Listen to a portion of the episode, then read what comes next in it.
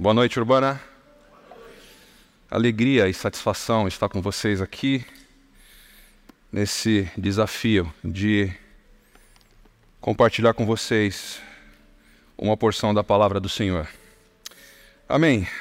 Desde a semana passada nós começamos, uh, retornamos a nossa a nossa série sobre Romanos por conta da, do mês da Reforma.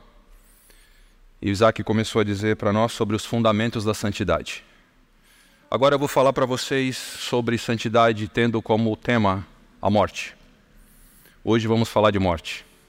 Amém? Para isso eu quero convidar você a abrir a sua Bíblia em Romanos capítulo 6. O, o texto que foi confiado a mim é do versículo 5 ao versículo 11, mas eu queria ler com vocês desde o versículo 1, revisitar novamente o que o Isaac trouxe para nós na semana passada, porque é, vai ser muito importante para aquilo que eu quero dizer para vocês. Então, recapitulando, Romanos capítulo 6, a partir do versículo 1.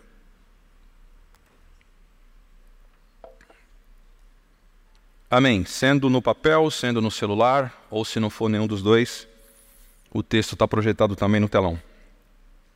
Diz assim: Que diremos então? Continuaremos pecando para que a graça aumente? De maneira nenhuma. Nós, os que morremos para o pecado, como podemos continuar vivendo nele? Ou vocês não sabem que todos nós que fomos batizados em Cristo Jesus, fomos batizados em Sua morte? Portanto, fomos sepultados com Ele na morte por meio do batismo, a fim de que, assim como Cristo foi ressuscitado dos mortos, mediante a glória do Pai, também nós vivamos uma vida nova. Versículo 5. Se dessa forma fomos unidos a Ele na semelhança da Sua morte, certamente o seremos também na semelhança da Sua ressurreição. Pois sabemos que o nosso velho homem foi crucificado com Ele, para que o corpo do pecado seja destruído e não mais sejamos escravos do pecado. Pois quem morreu foi justificado do pecado. Ora, se morremos com Cristo, cremos que também com Ele viveremos.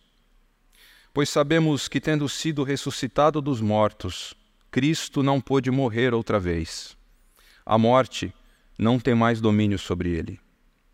Porque morrendo, ele morreu para o pecado uma vez por todas, mas vivendo, vive para Deus. Da mesma forma, Considerem-se mortos para o pecado, mas vivos para Deus em Cristo Jesus. Da mesma forma, considerem-se mortos para o pecado, mas vivos para Deus em Cristo Jesus. Essa é a palavra de Deus. Vamos orar? Pai querido, nós te louvamos e te agradecemos por tudo o que temos feito aqui neste lugar.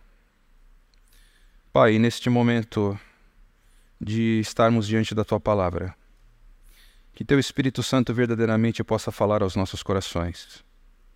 Que a tua palavra seja como o salmista disse, luz para os nossos pés, que, que clareia os nossos caminhos. Que a tua palavra possa verdadeiramente trazer luz a nós e que nós possamos verdadeiramente enxergar os nossos defeitos através daquilo que o Senhor nos nos leva a refletir. Que Teu Espírito Santo esteja sobre nós, nos conduzindo, nos direcionando, e que tudo que a gente venha falar neste lugar seja somente para o louvor e a glória do Teu nome. Em nome de Jesus. Amém. Amém, irmãos. Uh, creio que é do consenso da maioria de vocês que o livro de Romanos tem como tema central a justificação pela fé. O grande tema central pelo qual o apóstolo Paulo vai discorrendo Romanos para nós é dizer que nós fomos justificados pela fé. Somos tidos como justos diante de Deus. Se você voltar aí um capítulo da sua Bíblia, você vai ver no versículo 1 e 2 do capítulo 5, Paulo resumindo para nós essa ideia uh, daquilo que eu quero dizer para vocês. Ele diz assim: Tendo sido, pois, justificados pela fé, Temos paz com Deus por nosso Senhor Jesus Cristo, por meio de quem obtivemos acesso pela fé a esta graça, da qual agora estamos firmes e nos gloriamos na esperança da glória de Deus. Fomos alcançados pela graça de Deus. Somos tidos como justos diante de Deus. A graça de Deus nos alcançou. A graça de Deus nos alcançou.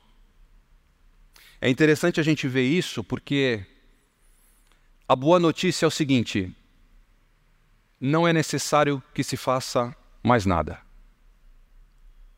Não é necessário que se faça absolutamente nada para alcançar a salvação. Tudo o que deveria ser feito, Jesus já fez.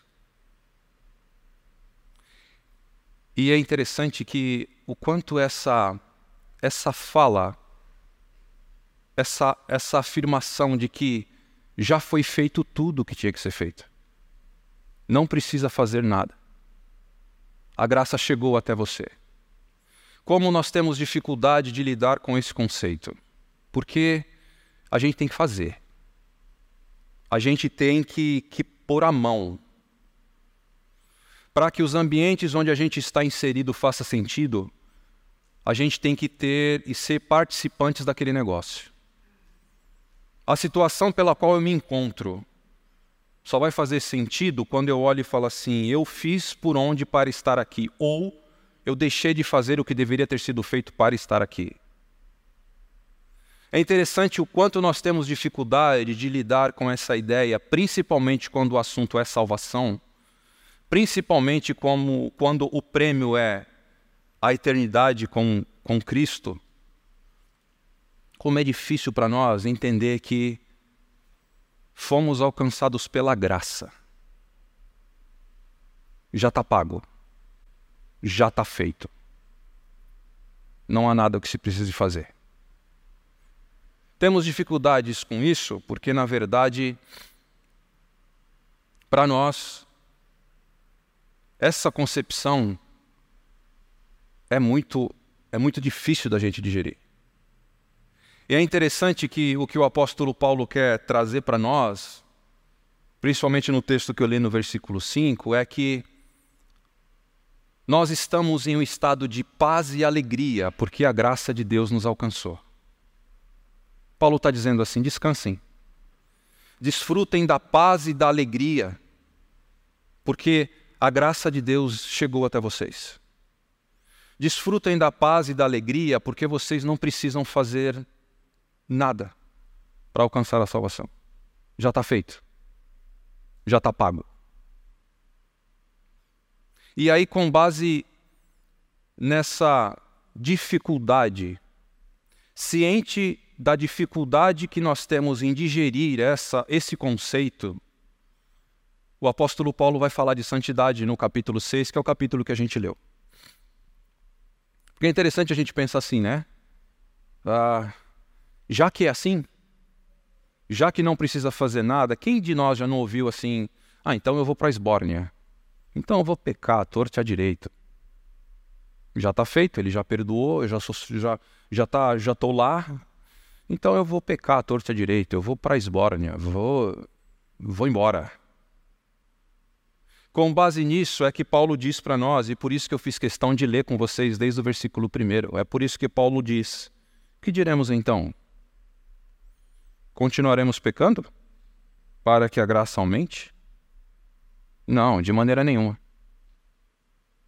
É com base nisso que o apóstolo Paulo começa a escrever Romanos 6 e falar de santidade para nós. Em entender a dificuldade nossa de digerir esse, esse tema e esse assunto, que o apóstolo Paulo fala assim: então tá bom, a gente vai pecar assim, porque tá feito e tá pago? Então vamos pegar, vamos pecar, é isso mesmo? E aí ele começa de, a, a, a, a tratar o assunto da santidade para nós. Porque é interessante nós vermos que quando Paulo começa a falar dessa questão da santidade, a gente vai ver que santidade não tem nada a ver com isso que a gente faz. Porque para o apóstolo Paulo, santidade, e aí é o discurso do apóstolo Paulo no capítulo 6, Santidade é fruto da graça que nos alcançou, assim como a paz e a alegria. A graça nos alcançou, então nós desfrutamos, de paz e alegria. Nós estamos no estado de paz e alegria porque a graça chegou até mim. A graça chegou até você. E a santidade também é isso. Santidade é fruto da graça que nos alcançou.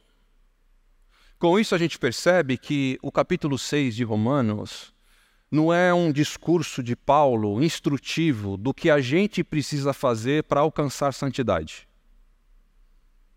O conteúdo de Romanos 6 é o apóstolo Paulo nos dando a boa notícia da condição existencial pela qual eu e você se encontra, porque fomos alcançados pela graça de Deus.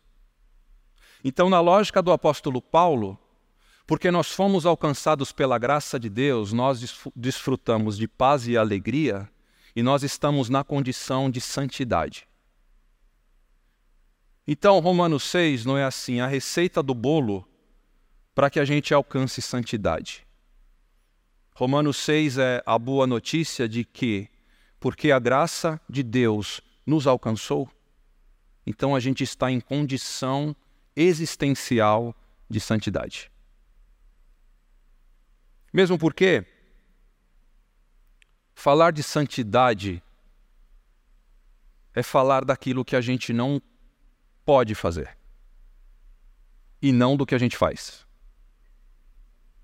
Como assim, Sérgio? Sim. Falar de santidade é falar do que a gente não pode fazer. Eu vou traduzir isso num conceito, e esse conceito é o que vai nortear toda a minha fala com vocês aqui nessa noite. É importante que vocês guardem esse conceito e juntos nós tentamos ele digerir ele junto à medida que, da maneira que eu for explanando aqui o que eu queria compartilhar com vocês nessa noite. O conceito é o seguinte: santidade eu queria trabalhar com vocês o conceito de santidade por esse viés. Santidade é o desejo, é o impulso do nosso coração de desfrutar da presença daquele que faz o que eu não posso fazer. Vou repetir. Santidade é o desejo, é o impulso, é a vontade do coração, é a disposição nossa de desfrutar a presença.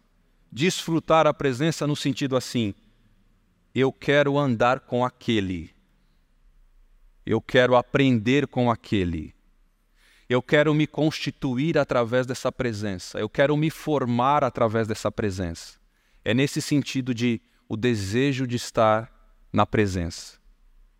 Então, santidade é o desejo ardente do nosso coração de querer desfrutar dessa presença que nos forma e nos constitui. De quem? Daquele que faz o que eu não posso fazer.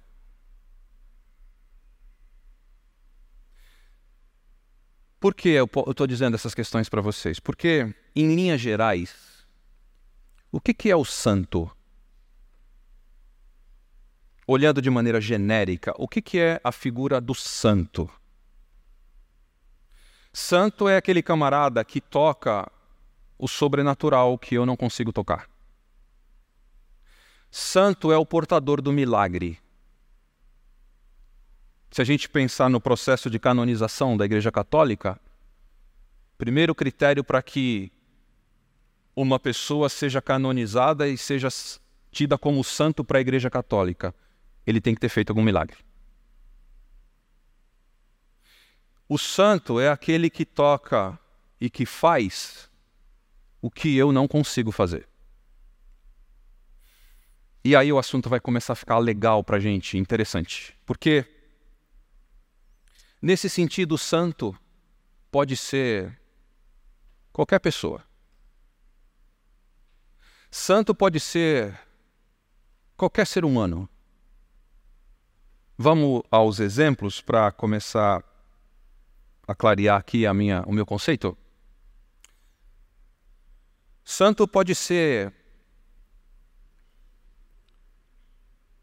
o pastor da igreja, da minha igreja, que é um teólogo extraordinário, que tem uma capacidade mental de entender o Evangelho, de construir um pensamento teológico, que prega de uma maneira que me deixa assim boquiaberto. Este ser humano, ele toca o espaço onde eu não toco, eu, eu não sei fazer.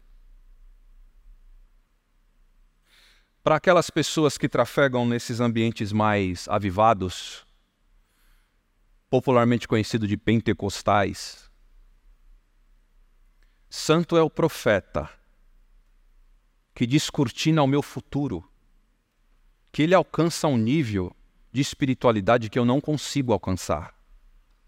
Ele descortina e vai saber do meu futuro e vai revelar o meu futuro, e este cara, ele, ele, ele toca um, um, um, um ambiente que eu não consigo tocar. Santo é a irmã Maria do Coque que ora e cura.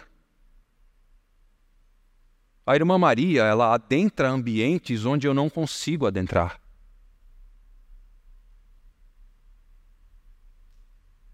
Vamos descer mais alguns degraus aí? Saindo do nosso ambiente mais igrejeiro, indo para um ambiente mais secular. Santo é o CEO da minha empresa que chegou onde chegou porque ele tem uma habilidade de fazer certas coisas que eu não consigo fazer. Esse cara toca ambientes que eu não consigo tocar. Gente, o que, que eu estou querendo trazer vocês a, a refletir sobre esse conceito que eu estou trazendo para vocês, da ideia do santo nesse sentido, de é aquela pessoa que toca o espaço e ambientes que eu não consigo tocar. É que a gente tem o péssimo hábito de trazer essa ideia, esse, essa palavra santidade e privatizar isso para nós. Santidade é coisa de crente. Falar de santidade é falar de coisa de crente. É crente que fala de santidade. Não, eu quero desconstruir com vocês essa noite esse conceito. Santidade é coisa de gente, não crente também. Quantas e quantas pessoas têm santificado a sua vida ao CEO da sua empresa? Quantas e quantas pessoas têm santificado a sua vida pela paixão pelo seu pastor? Quantas e quantas pessoas têm santificado a sua vida pela paixão ao profeta que toca ambientes que ele não pode tocar? Quantas e quantas pessoas têm santificado a sua vida por esses exemplos, exemplos, exemplos que vocês podem multiplicar? O que eu quero trazer para vocês é a ideia de que santidade não é uma coisa nossa. Santidade é uma coisa do mundo também porque pessoas santificam as suas vidas pensando no conceito de santidade como querer desfrutar a presença daquele que faz o que eu não quero fazer. Eu quero estar perto daquele cara. Eu quero ver como ele faz para tentar fazer, aprender a fazer e ser como ele. Esse é o meu objetivo de vida, esse é o meu alvo de vida, é isso que eu devoto o meu tempo, é a isso que eu presto todas as atenções da minha vida e da minha existência. Eu quero ter a família que ele tem, eu quero ser o que ele é, eu quero ter o que ele faz, eu quero estar onde ele está. Santidade é uma coisa além do nosso ambiente, de que santidade é uma coisa é uma coisa nossa. E a notícia vai ficar ruim porque quantos e quantos cristãos que se dizem servos de Jesus Cristo de Nazaré estão santificando as suas vidas em pessoas, em modelos de homens e de mulheres que eles gostariam de ser. Quantos e quantos crentes, ao invés de santificar a sua vida a Jesus Cristo de Nazaré, estão santificando sua vida a pessoas? Essa é a minha questão para vocês aqui nessa noite. É esse processo nosso de devotar a nossa vida, as nossas atenções para querer ser aquele que faz o que eu não faço. Então a gente percebe, com isso que eu estou falando para vocês, que o processo de santificação, então, ele vai sendo erigido quando eu tenho como objetivo aqueles atos sobrenaturais, aqueles atos intocáveis por mim que eu não consigo alcançar. Aquele que alcança, esse passa a ser o meu santo e o meu Deus. Santificação, então, é o horizonte que eu olho e falo assim: eu não consigo chegar lá, eu não consigo fazer aquilo, eu não consigo tocar ali. Quando alguém vai lá e toca e faz, esse passa a ser o meu santo, e bem provável que ele vai passar a ser o seu Deus.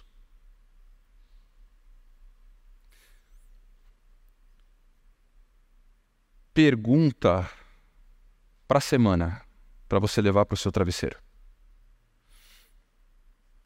E aí, isso aqui é para você que é membro da Igreja Batista Urbana e se diz um crente, ou para você que também não é daqui, é visitante, mas também diz eu sou crente e confesso a fé em Jesus Cristo. Para você que não não professa a fé em Jesus Cristo, nesse exato momento da minha fala eu tiro você de fora.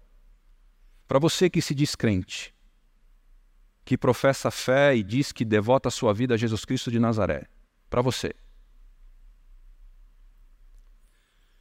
qual, qual é o ato extraordinário de Jesus que faz com que você diga: Este é o meu Deus. Qual é o ato extraordinário de Jesus que, quando você olha e fala assim, isso eu não consigo fazer? Qual é o ato extraordinário de Jesus que, quando você olha, você fala assim, é por isso que Jesus é o meu Deus. Qual é? Para muitas pessoas, Jesus é Deus porque se um dia eu cair acometido de câncer em estado terminal, Jesus é o único que tem condições de curar a minha vida e de tocar esse espaço que eu não consigo tocar. Então Jesus é o meu Deus. Para muitos, Jesus é o meu Deus, porque nesse mundo louco que a gente vive, vai que estoure uma nova pandemia e esse mundo vire de cabeça para baixo, e aquele emprego que eu amo tanto e que eu sou tão desesperado para ter e para manter, ele vai embora e eu passe algum tipo de necessidade, Jesus é o único que pode me dar um emprego ainda melhor do que esse. Então, por isso, Jesus é o meu Deus eu quero chamar a tua atenção que é bem verdade, sim, que Jesus tem poder para curar diagnóstico de câncer terminal. É bem verdade, sim, que Jesus ele tem o poder para reverter qualquer tipo de quadro social e te evitar que você passe a necessidade. É bem verdade, sim, que Jesus tem prazer em abençoar a minha vida e a tua vida. É bem verdade, sim, que Jesus ele quer que você desfrute de momentos bons e que você vive uma boa vida. Ninguém está falando aqui que Jesus está falando assim, você tem que sofrer, não é isso que eu estou dizendo. Note que o que eu estou querendo trazer para vocês, que se realmente é este o ato extraordinário que faz com que você diga: Jesus é o meu Deus. É isso que eu quero trazer para vocês. Mais uma vez, vamos descer mais uns degraus aí para baixo? Jesus é, é o meu Deus? Porque aquele cargo que eu quero chegar lá na empresa, tem um cara me atrapalhando. E Jesus é o único que pode tirar ele da frente, porque ele é melhor do que eu, e só Jesus pode tirar ele da frente. Então, por conta disso, Jesus é o meu Deus. Jesus é meu Deus, e lá vai meu exemplo de novo, que eu estou brincando aqui nos dois cultos, que eu um exemplo tão esdrúxulo, mas eu não consigo sair dele. Mas lá vai meu exemplo de novo. Me perdoem, tá? O, o, o exemplo mais. Mas enfim, vamos lá, mais uma vez para o exemplo. Jesus é o meu Deus. Porque eu sou feinho pra caramba e. E aquela moça que é um monumento ela só Deus mesmo para fazer que aquela moça converta o coração a mim e eu case com ela. Então por isso Jesus é o meu Deus. Tô vendo alguns casais abraçar a mulher assim, acho que pegou. Acho que foi bom exemplo. Acho que o exemplo foi bacana. Caiu legal o exemplo aqui, viu? Acho que foi bom. É interessante que essa ideia de que, às vezes, por, momento, por, por, por motivos superficiais, a gente diz, por conta disso, Deus, Jesus é o meu Deus. Gente, eu acho que vocês já, já entenderam aonde eu quero chegar, levando em consideração o que Romanos 6 está nos dizendo. Romanos 6 é nada mais do que a gente lê o texto aqui, do que Paulo dizendo assim: Vocês professaram publicamente que vocês foram no batismo, que vocês morreram para Deus, é, para o mundo, e ressuscitaram para Deus. Se vocês realmente estão dizendo isso publicamente, então esse processo de vocês de morrer constantemente, negando a carne de vocês e ressuscitando para Deus, é uma condição existencial que vocês têm que ter. Esse é o caminho e é o, é o tema do, de Romanos no, cap, no que a gente acabou de ler aqui. Porque a gente percebe então que, nesse sentido do que eu estou falando para vocês, nessa ideia que eu estou pondo para vocês aqui então, é muito interessante a gente pensar, levando em consideração isso que eu estou dizendo, desses pontos que eu estou colocando para vocês, que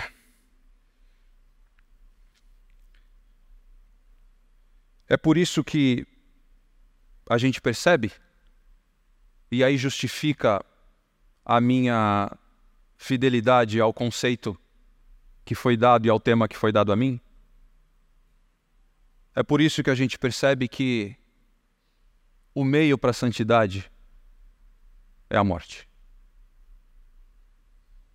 É por conta disso que a gente percebe que o meio da santidade, então, é a morte.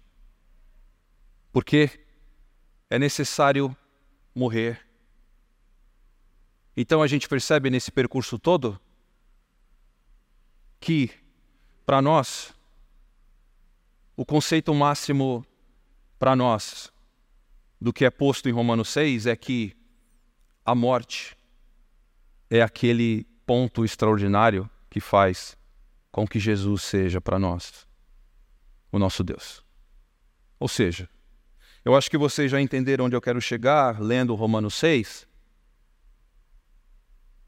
É que o motivo extraordinário. O motivo que faz pelo qual eu olho e digo assim: Jesus é o meu Deus, Ele é o meu Deus, é que somente Jesus venceu a morte e ressuscitou. Jesus é o meu Deus. Esse é o motivo máximo pelo qual eu digo assim: Jesus, ele é o meu Deus.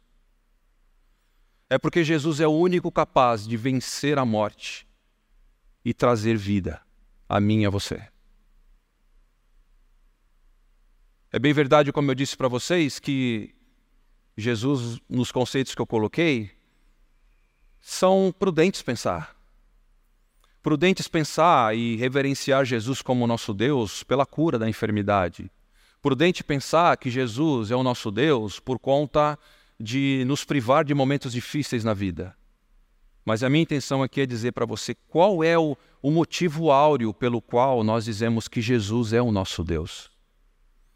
O motivo áureo pelo qual nós dizemos que Jesus é o nosso Deus é porque somente Jesus venceu a morte, só Ele poderia ter vencido a morte e nos dá a vida eterna. Por isso que Ele é o nosso Deus. Então a gente percebe nesse percurso todo, falando do que a gente está dizendo, que a gente tem um, um desafio e uma palavra para degustar, que é a morte.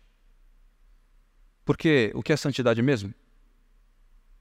Santidade é o desejo de desfrutar a presença daquele que faz o que eu não posso fazer. Se para mim, para você cristão, santidade é o desejo de desfrutar a presença de Jesus Cristo, porque somente ele venceu a morte, então eu quero desfrutar a presença dele para entender esse processo de que eu preciso morrer todos os dias e ressuscitar todos os dias para Jesus. Então, essa, esse tema de morrer é um assunto que nós temos que digerir, porque na nossa condição existencial, nesse processo de santidade, nós precisamos morrer todos os dias. No processo de santidade, que é a condição existencial minha e sua, nós precisamos morrer todos os dias. Então, sendo assim, a gente precisa parar um pouquinho e respirar sobre esse, essa palavra morte. Como assim esse negócio de morrer? E aí eu começo já dizendo para vocês que, para muitos, morte. Morte é o passaporte para um mundo melhor. É muito comum a gente ver as pessoas dizendo nos ambientes de velório, quando perde seu ente querido, já vi isso várias pessoas dizendo para mim, Sérgio, a velório de crente é alegria total. Quem deve chorar em velório é ímpio. Crente tem que se alegrar porque aquele que morreu está indo para o céu. Crente tem que se alegrar porque, e aí eu uso o termo, o, o texto bíblico, porque Paulo diz, né? Ah, combati o bom combate, encerrei a carreira e guardei a fé. Aí usa Filipenses, que Paulo está dizendo assim: morrer para mim é lucro. Verdade, é verdade. Morte é o passaporte para uma vida de eternidade e desfrutar da presença de Jesus na eternidade, é verdade. Mas é pouco. É pouco e não dá conta. É pouco porque, para o kardecista, a morte também é um passaporte. Para o kardecista, a morte é a possibilidade de reencarnar em outras vidas e ter um espírito cada vez mais evoluído. Quanto mais morrer por kardecista, melhor. Quanto mais reencarnar, melhor.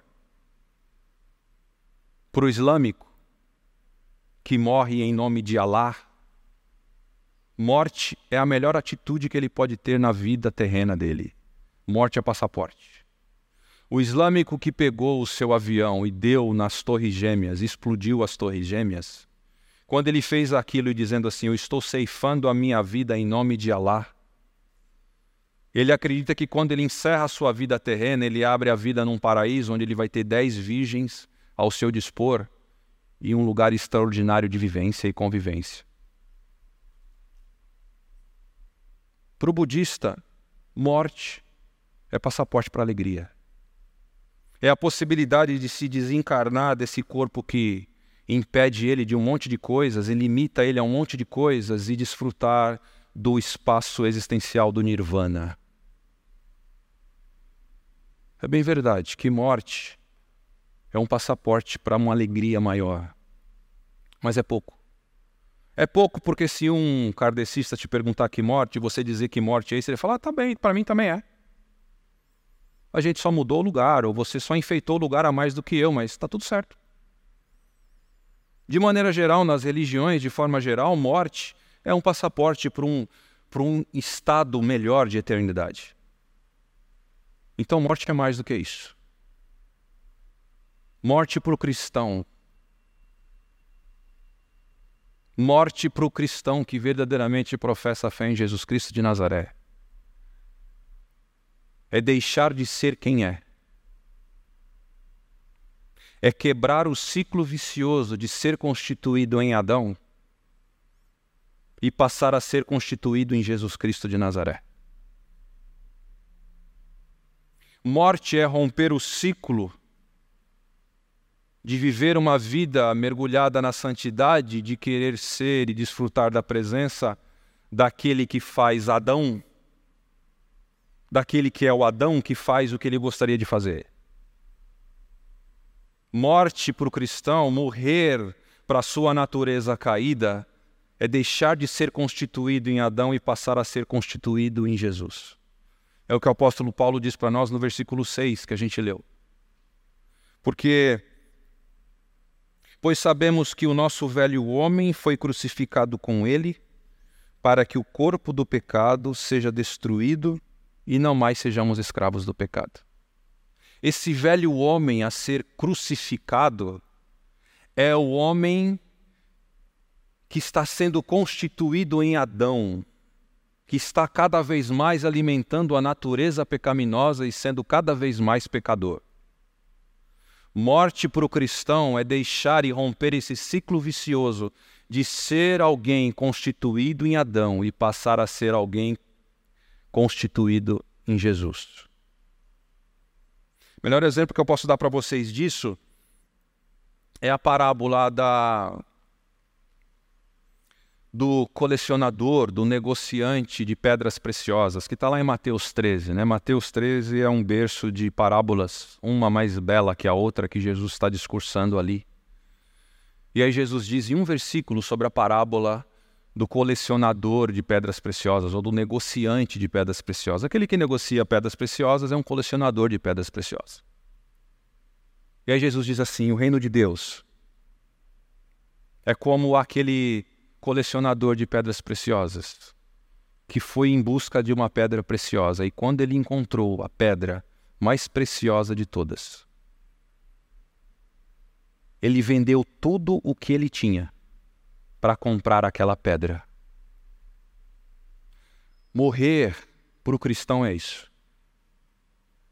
Morrer para o cristão é deixar de colecionar pedras preciosas do mundo e passar e entregar tudo isso à pedra preciosa que é Jesus. É esse processo nosso de que ao longo da nossa vida a gente vai lapidando, a gente vai moldando, a gente vai construindo, construindo pedras preciosas, a gente vai colocando no armário.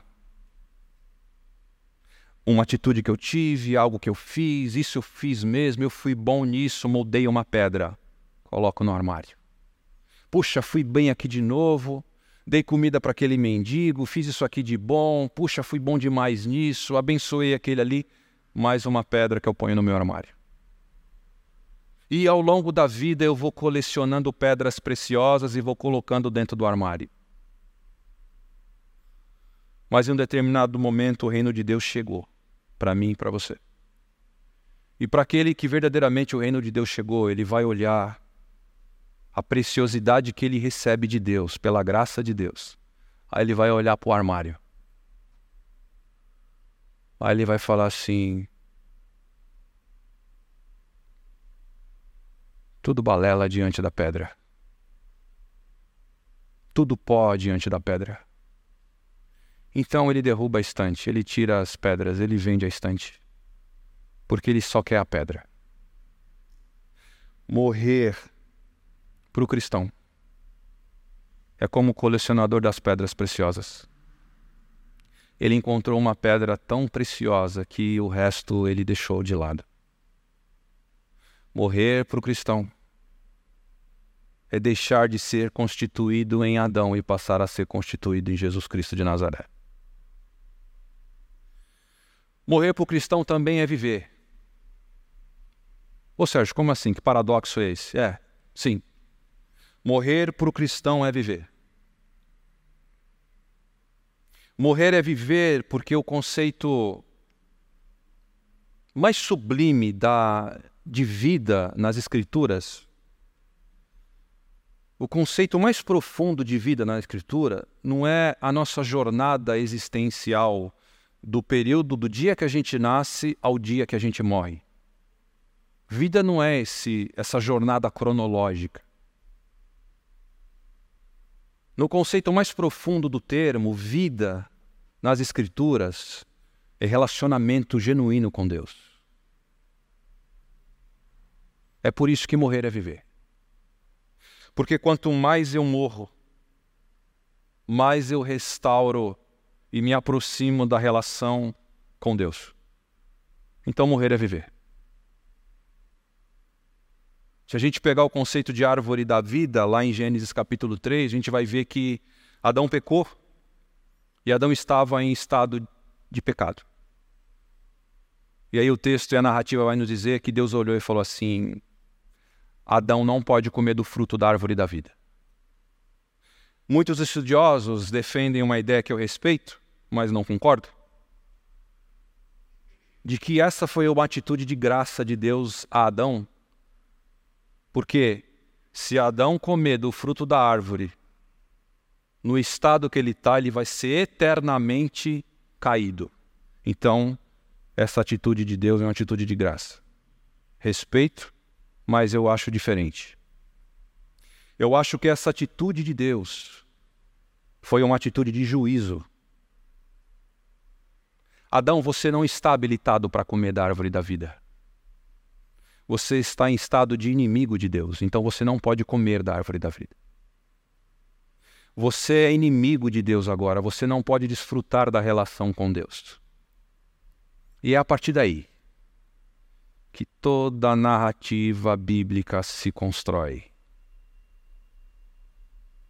Depois de Gênesis 3, da distância de Adão e da impossibilidade de Adão de comer da árvore da vida, toda a Escritura, de uma maneira geral, tem uma narrativa que nós, os estudiosos, chamam de uma meta-narrativa que é a maneira de reconstruir esse caminho e tornar o homem habilitado para comer da árvore da vida, ou seja, para se relacionar com Deus de maneira genuína. É por isso que Apocalipse 22 acaba com a árvore da vida. É por isso que Gênesis, a Bíblia começa com a árvore da vida em Gênesis 3 e finda em Apocalipse 22, quando João diz para nós assim: haverá novos céus e nova terra, onde a gente pode desfrutar. E lá vai ter a árvore da vida. Lá você pode se assentar sobre a árvore e comer do fruto dela. Lá você pode adentrar, se assentar sobre a árvore e comer do seu fruto. Porque Jesus Cristo, pela graça, habilitou você para que você possa relacionar-se com Deus de maneira genuína. Então, se vida é relação com Deus, então morrer é viver. Morrer para o cristão que renuncia constantemente à sua vida de pecado, toda vez que ele tem essa atitude, ele está dando passos de chegar mais perto da relação com Deus. Então, nesse sentido, morrer é viver. Morrer também é, esse processo de abandonar essa nossa vida carnal de pecado, abandonar a nossa vida pecaminosa, mesmo estando diante do desafio de viver dentro dela. Guarde esse conceito com você. Morrer para nós é abandonar essa vida de pecado mesmo sobre o desafio que nós temos de viver dentro dela. Vou dar exemplos. Saímos do culto de domingo, onde a palavra falou poderosamente ao teu coração, você saiu daqui com seu coração aquecido e você diz assim: a partir de amanhã eu não peco mais. Só que a segunda-feira a tentação vai estar lá. Aquele que no domingo diz assim: aquela mulher do meu trabalho, que eu saio com ela e cometo adultério com a minha esposa e ninguém sabe. Eu renuncio essa minha natureza pecaminosa. Só que na segunda-feira a mulher vai estar lá. Aquele camarada que eu quero ceifar com a vida dele. E eu saio daqui falando: Ah, Senhor, ah, ele me persegue, eu entrego a minha vida para ele. Na segunda-feira ele vai estar tá lá. Aquele jovem que tem problema com prostituição, ele sai no domingo da igreja: Não, eu não vejo mais sites pornográficos, eu não quero mais viver essa vida. Na segunda-feira vai ter dez computadores ligados e os sites pornográficos convidando ele para revisitar novamente. Morrer por cristão é abandonar a vida terrena, mesmo diante do desafio, debaixo do desafio de continuar vivendo dentro dela. Isso também é morrer. Morrer é ser faca na caveira. Eu assumo o compromisso, Senhor, mesmo sabendo que a tentação vai estar me provocando. Eu assumo o compromisso de ser fiel a Ti. E para finalizar, eu acho que esse exemplo é o que mais conecta uh, de uma maneira mais sucinta aquilo que eu quero dizer, e acho que mais conecta essa concepção sobre a lente de Jesus, sobre esse conceito de lidar com a morte. Eu acho que esse último exemplo que eu quero dar, que eu vou dar para vocês, eu acho que é o que faz a conexão maior. Porque o último exemplo é o seguinte: morrer. Morrer é um caminho de volta para casa. Morrer é voltar para casa. Morrer eu estar indo para esse caminho e eu vejo que a casa do pai ficou para trás e eu preciso voltar. Morrer é retornar o caminho de volta para casa. Porque Jesus, Jesus foi aquele que tudo bem que pensar em vida para Jesus, enquanto ofício que Deus deu a ele para morrer por nós, Deus falou assim: filho, desce lá, morre por, por, por, pelo povo, morre por aquele povo, justifica aquele povo do pecado, que eles possam ser agraciados pela minha graça. É uma coisa. Agora, a ideia que eu quero trazer de vida é Jesus na concepção de vida enquanto o Verbo de Deus encarnado em uma carne humana. Jesus, enquanto aquele que diz morte no sentido de abandonar carne e osso. Jesus deixar de ser morte no sentido de Jesus deixar de ser o filho de José e Maria. De deixar de ser aquele cidadão em Nazaré. É nesse sentido que eu quero trazer. Nesse sentido, quando Jesus dizia que ele morria, que ele, que ele ia morrer, ele ia dizer assim: morte nesse sentido para mim é voltar para a casa do Pai. Morte é regressar de novo para o ambiente pelo qual eu desfrutava da relação com Deus. Morte é abandonar a carne e voltar aos, à relação pura e genuína que eu tinha com o Pai. Morte é um retorno de volta para casa, para nós. Morte é uma maneira de nós voltarmos, pegar o caminho de volta. Quem não se lembra da parábola do filho pródigo? O filho pródigo foi aquele que decidiu pegar o que tinha e viver a vida e ser feliz.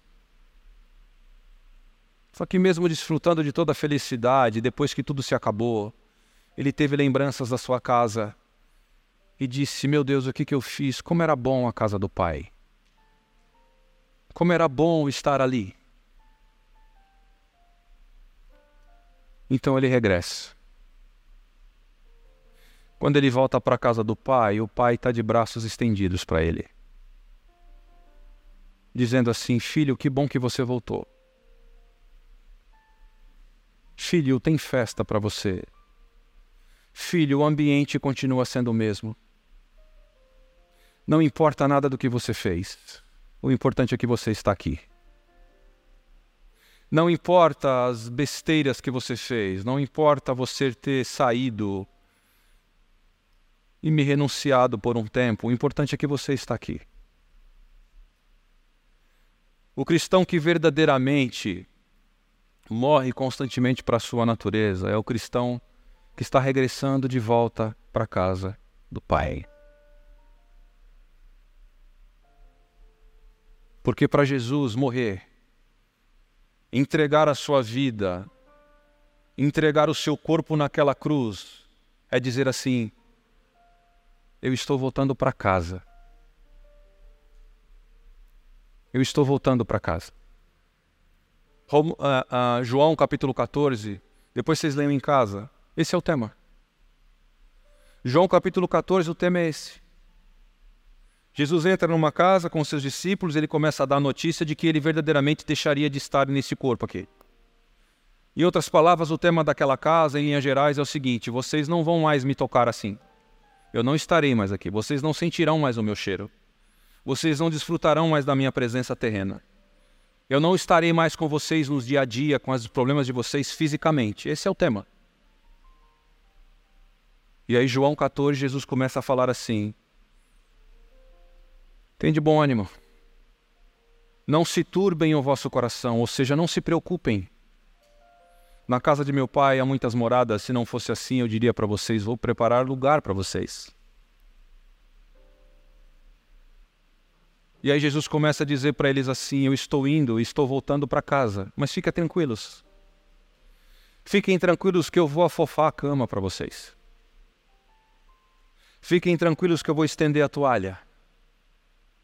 Fiquem tranquilos que eu vou puxar a mesa. Fiquem tranquilos que eu vou pôr todas as coisas no lugar lá para vocês estarem bem aconchegados. Mas enquanto vocês não chegam, eu mando para vocês o Espírito Santo para que ajude vocês nesse processo que vai ser muito difícil para vocês. Esse é o tema, esse é o discurso de, de Jesus em João 14.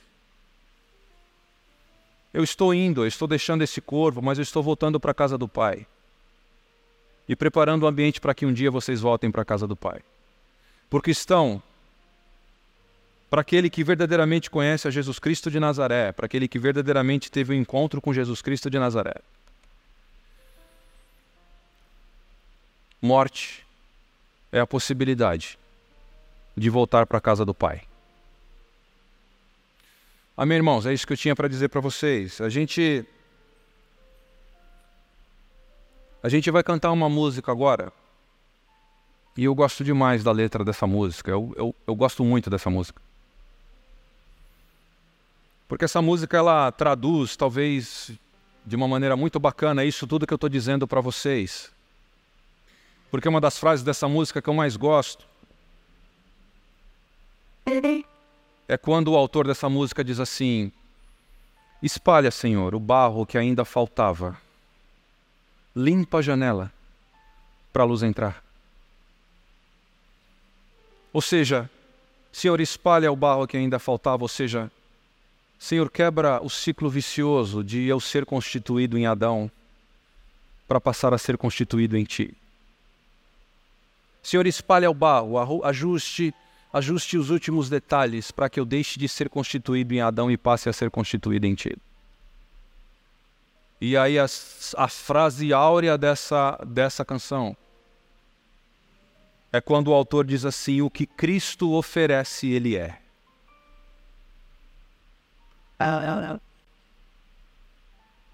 Lembra do que eu disse que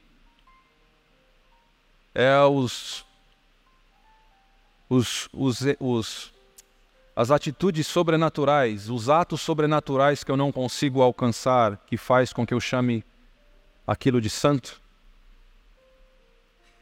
Jesus, ele é quem Jesus é.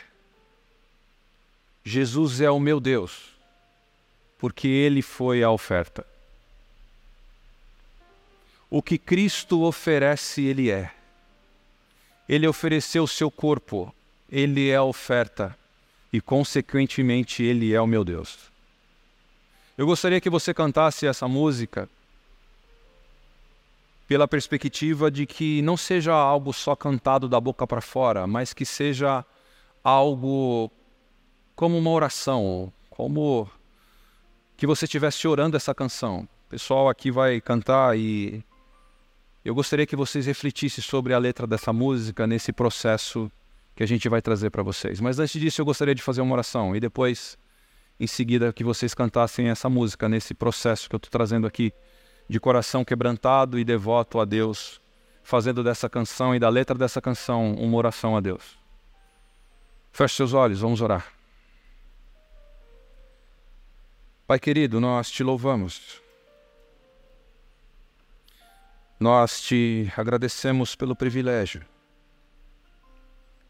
de sermos alcançados pelo Teu Espírito Santo. Senhor, obrigado porque o Senhor foi o sacrifício. Obrigado, Senhor, porque o Senhor nos alcançou. Senhor, obrigado porque o seu sacrifício na cruz trouxe vida para nós. Senhor, obrigado porque hoje nós podemos desfrutar do privilégio de voltar para a casa do Pai. O caminho foi aberto, o caminho foi reconectado. Senhor, obrigado. Obrigado porque hoje nós estamos em uma condição de retornar. De retornar ao momento, ao caminho, ao ambiente da comunhão perfeita com Jesus Cristo. Senhor amado, ajude as nossas vidas, nos dê o poder do Teu Espírito Santo para que a gente possa renunciar quem nós somos a cada dia para que a gente possa morrer para quem nós somos a cada dia. Senhor, nos ajude a viver uma vida de renúncia, de entrega, morrendo todo instante, para que Cristo possa ressurgir e renascer em nós. Pai, tenha misericórdia de nós. Que Teu Espírito Santo nos conduza, que a graça do Teu Espírito Santo seja sobre nós. Essa é a nossa oração nessa noite. Em nome de Jesus. Amém. Amém, irmãos? Deus abençoe vocês. Amém.